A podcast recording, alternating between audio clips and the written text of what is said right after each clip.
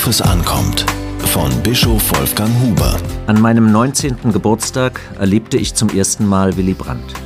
Er war damals regierender Bürgermeister von Berlin. In der folgenden Nacht brach er seine Wahlkampftournee durch Deutschland ab und kehrte nach Berlin zurück. Man schrieb den 13. August 1961. Die Berliner Mauer wurde errichtet. Die Erschütterung über dieses Ereignis werde ich nie vergessen. Beinahe drei Jahrzehnte lang stellte die Mauer aller Welt die Folgen des Kalten Kriegs vor Augen. Sie machte die Teilung Deutschlands unübersehbar.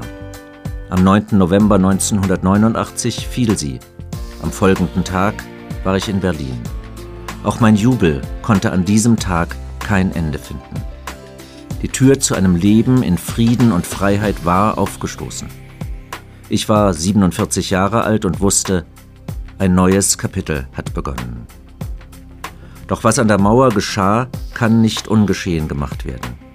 Der Geist der Menschenverachtung wurde uns in diesen Tagen wieder durch Dokumente zum Schießbefehl vor Augen gestellt. Da heißt es in einer Anweisung unmissverständlich, zögern Sie nicht mit der Anwendung der Schusswaffe, auch dann nicht, wenn Grenzdurchbrüche mit Frauen und Kindern erfolgen. Die Diskussion über diese Dokumente ist nötig. Auch vorher ließ sich nicht daran zweifeln, dass die Todesschüsse an der innerdeutschen Grenze politisch gewollt und gedeckt waren. Doch der Zynismus, mit dem hier über Menschenleben verfügt wurde, erschüttert immer wieder. Das muss auch so sein. Denn nur der wahrhaftige Blick zurück befähigt zum offenen Blick nach vorn. Nur so achten wir die Würde derer, die an der Mauer starben. Erst wenn das persönliche Schicksal jedes an der Mauer Gestorbenen uns in seiner Wucht trifft, wird die Erinnerung konkret. In der Kapelle der Versöhnung an der Bernauer Straße liegt ein Mauertotenbuch. Seit zwei Jahren wird in Mittagsandachten jeweils an einen Toten erinnert. Ein Name wird genannt. Das Schicksal eines Menschen wird lebendig. Dem Vergessen wird gewährt. Hoffnung wird wach.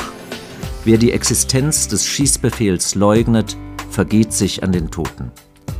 Wer so tut, als hätte es Sperrzäune und Schießanlagen nie gegeben, entzieht sich der Verantwortung. Zur Wahrhaftigkeit im Umgang mit der Geschichte gibt es keine Alternative. Sie ist der einzige Weg in die Zukunft. So kann aus Erinnerung Orientierung werden. Diese Kolumne erschien in der Berliner Tageszeitung BZ.